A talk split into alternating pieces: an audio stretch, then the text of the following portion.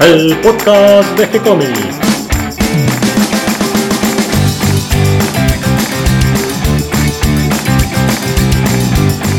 Muy bienvenidos a un nuevo episodio de G-Comics, el podcast donde hablamos de todas las técnicas necesarias para realizar un cómic, cómo dibujar un manga y todo el conocimiento requerido para dibujar esa historieta que tenemos dando vuelta en la cabeza.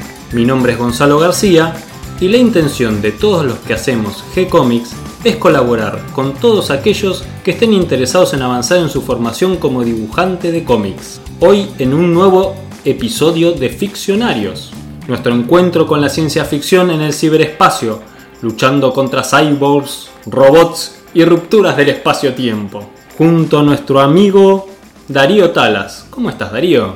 Hoy con calor, hoy volvió el calor. Otra vez. No nos abandona el calor. Y hoy, justamente en Ficcionarios, vamos a hablar de la obra que le da nombre a nuestra sección, Ficcionario. Ficcionario de Horacio Altuna. Además, para acompañar este tema de ciencia ficción, en nuestra grabación se filtran los sonidos de la calle y parece que estamos en una nave Sí, sí, volando por el espacio, ¿no es cierto?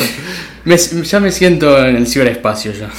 Y contame, Darío, un poco, a ver, ¿de qué se trata esto de Ficcionario? Que en España creo que salió publicado con algún otro nombre. Salió publicado con el mismo nombre, Ficcionario. Pero es una obra que está dividida en seis capítulos, acá en, en Argentina, pero que en España, según algunas publicaciones, puede variar a nueve.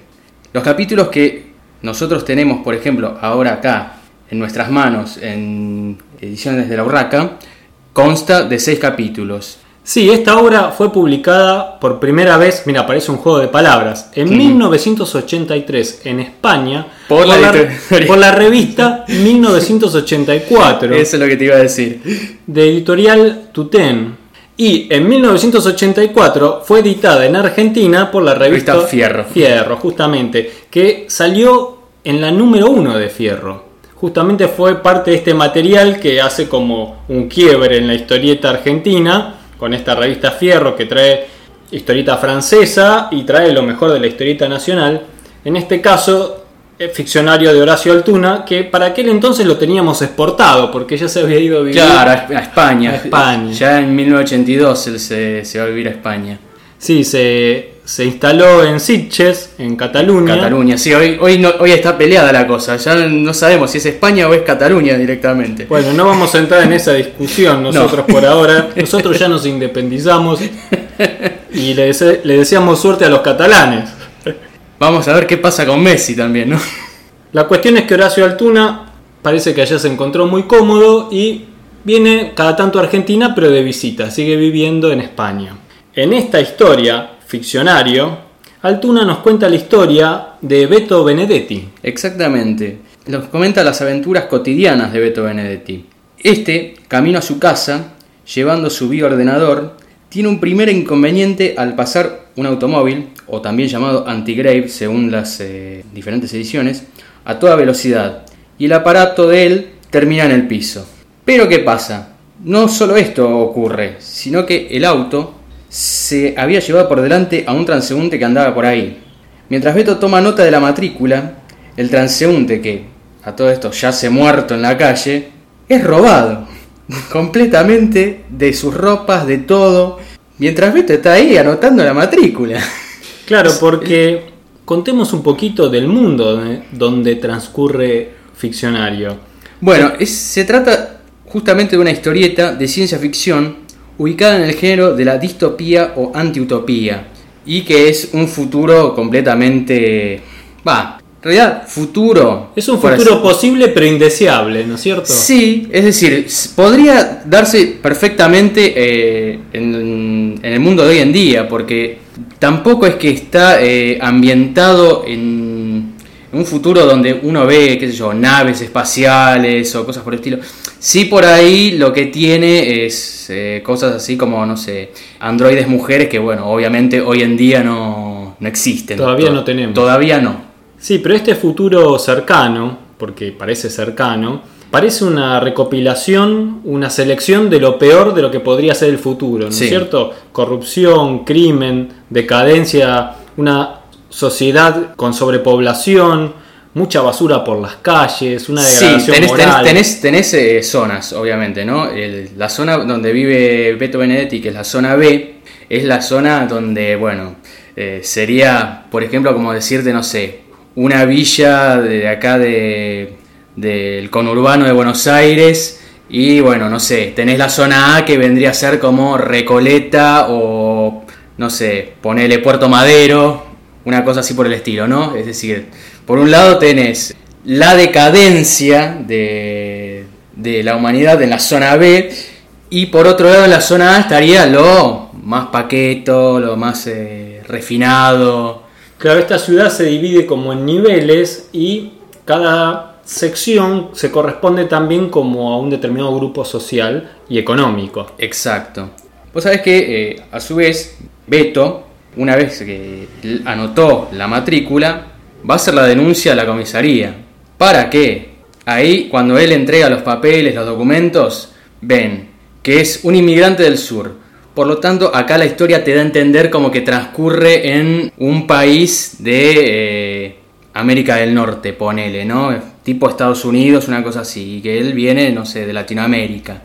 No te dice en ningún momento que es, es así, pero uno llega a esa conclusión. Y él está sin trabajo, es un inmigrante, viene de la zona B, es decir, las tiene, tiene todas las de perder. Y directamente en la comisaría le dicen, mira, andate de acá porque vos no tenés nada que hacer, no podés quejarte de, la gente de, de la alta sociedad, vos sos una basura, no te queremos ver. Punto. Chao. Él igual, de todas formas, mientras está en la comisaría, puede llegar a observar en una pantalla los datos del, del dueño de, de ese automóvil y se dirige al domicilio de este. Una vez ahí, se encuentra con todo el. como una especie de penthouse, pero totalmente destrozado, y a su vez ve el cuerpo de una mujer que después nos damos cuenta que en realidad no es del todo ser humano, sino que es un androide. Y en ese momento entran como una especie de guardias, es decir, no en ningún momento lo vemos, pero vemos las, sombras y dicen que, eh, bueno, parece como que entraron ladrones de la zona B y que dieron vuelta a todo. Beto antes de irse agarra las tarjetas de crédito de este hombre, ¿no? El, el que había pasado por encima al transeúnte y se escapa de ahí. Y ya caminando por, por la zona A, que es completamente distinta a, la zona B. eh, ¿Qué es el bioordenador, Darío? el bioordenador es como una especie de aparato que lleva todos los datos eh, de una persona y es realmente una locura, ¿no? Es decir, la irascibilidad, eh, la tensión sexual y bueno, cosas así por el estilo, ¿no? Eh, qué sé yo. eh. Claro, lleva el registro de tus cuestiones eh, físicas, hormonales Claro, y hasta sí. casi sentimentales. Sí, y obviamente si alguna por ahí se no está de acuerdo con los parámetros que es una especie de bajada de línea del gobierno que te dice que tiene que ser así, así, asá, chao. Directamente después terminás o, o con torturas o cosas por el estilo. Sí, esta sociedad es una sociedad muy autoritaria. Sí, eh, todo el tiempo hay carteles que te están diciendo usted está bajo control o de un consumismo extremo, ¿no? Que te dice consuma, consuma, consuma, consuma cualquier cosa, ¿no? Eh, consuma, no sé, eh, prostitutas, consuma drogas, consuma lo que se te cante, ¿no? Creo que podemos dejar ahí el suspenso de cómo sigue la historia y además volver a aclarar que son en total ocho episodios más, es decir, un- Eh, en son realidad nueve- son, son nueve, porque en la edición que nosotros tenemos, tenemos... eh, Sí, contemos qué edición es. La edición Claro. que estamos analizando es la edición de Ficcionario de Horacio Altuna, Sí, tal cual. que publicó Ediciones de la Urraca en 1994 como suplemento número 3 de la revista Sex Humor. Claro, y es una especie de tomo recopilatorio que... Claro, junta lo que ya se había publicado en La Fierro. Y aclaremos también que en La Fierro número 1, que es donde se empieza a publicar en Argentina esta serie, comienza con el episodio de El Cerco, Exacto, que claro. no tiene nada que ver con el orden que se publica en España. Claro, en este tomo que nosotros tenemos comenzaría con un primer capítulo que sería Fiel y Sumiso, luego le sigue El Inmortal, Love Story, El cerco, como vos bien decías, el muerto y por último tendríamos ida y vuelta. Claro, que ese orden corresponde al orden de la edición española. Exacto. Aunque faltan algunos números. Pero después tenés otras eh, ediciones donde tenés eh, capítulos como programación, que se, vendría a ser un episodio piloto que viene antes de Fiel y Sumiso, La Bomba, que si no la estoy pifiando viene después del Cerco, y Special Forces, que creo que también viene después de La Bomba. Esta es la primera obra integral de Horacio Altuna, es decir, él escribe el guion y hace, el dibujo. Él hace todo, él hace todo Es una obra completa hecha por él y este, es una gran obra por la que él gana un premio Yellow Kid. Él gana dos premios Yellow Kid, uno en 1986 y otro en 2004. Como detalle importante de esta obra, El ficcionario de Horacio Altuna, podemos decir que se destaca además del excelente dibujo, del manejo de blancos y negros, de las tramas, de la buena anatomía, de la perspectiva, del manejo de multitudes, eso es muy destacable. Todo el tiempo hay mucha cantidad de personajes en los cuadros, porque hay esta sobrepoblación. Sí, sí, sí, es, eh, la verdad que demostrar eso en cuadros a veces por ahí tan, tan chicos, ¿no? Eh, es notable cómo Altuna maneja el detalle y las multitudes y cómo logra mostrar distintos personajes, distintas situaciones ocultas por, por el fondo, entre toda la, cantidad de gente que hay. Una de las cosas que a mí me, llamó la atención son los mensajes que hay todo el tiempo en carteles. Los carteles sí, son tremendos, son, son espectaculares. Y finalmente, desde el lado más técnico y narrativo, una innovación que por lo menos yo no la vi nunca en otra historieta es que él hace un recorrido con los globos, generalmente por el centro de la página. Sí.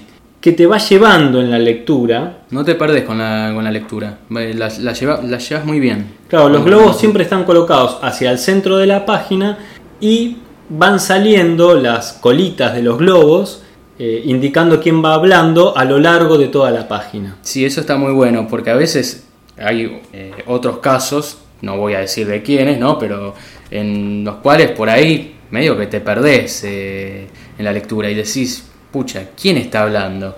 Y otra cosa para destacar, característico de Altuna, es que a pesar de toda esta decadencia, de esta multitud, de esta sociedad eh, sucia, eh, siempre las mujeres son muy bonitas, son muy atractivas, muy sexys. Es un gran dibujante de mujeres, tiene un talento realmente increíble para hacer esto. Tal es que después él se dedica a hacer historietas también para la revista Playboy. Exactamente, sí. Bueno, vamos a hablar un poco también de Horacio Altuna. De ¿Dónde nació Horacio Altuna?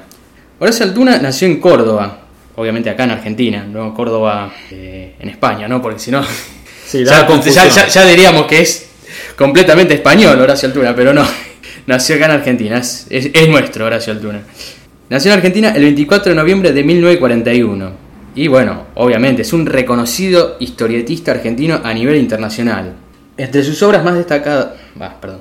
Entre sus obras más destacadas se encuentran El Loco Chávez y Las Puertitas del Señor López, ambas con guion de Carlos Trillo. Y obviamente, como, como hablamos aquí, ficcionario, donde Altuna, como vos bien decías, se encarga del arte y del guion. Él fue premiado como el mejor dibujante internacional, por eso obtuvo los dos Yellow Kid.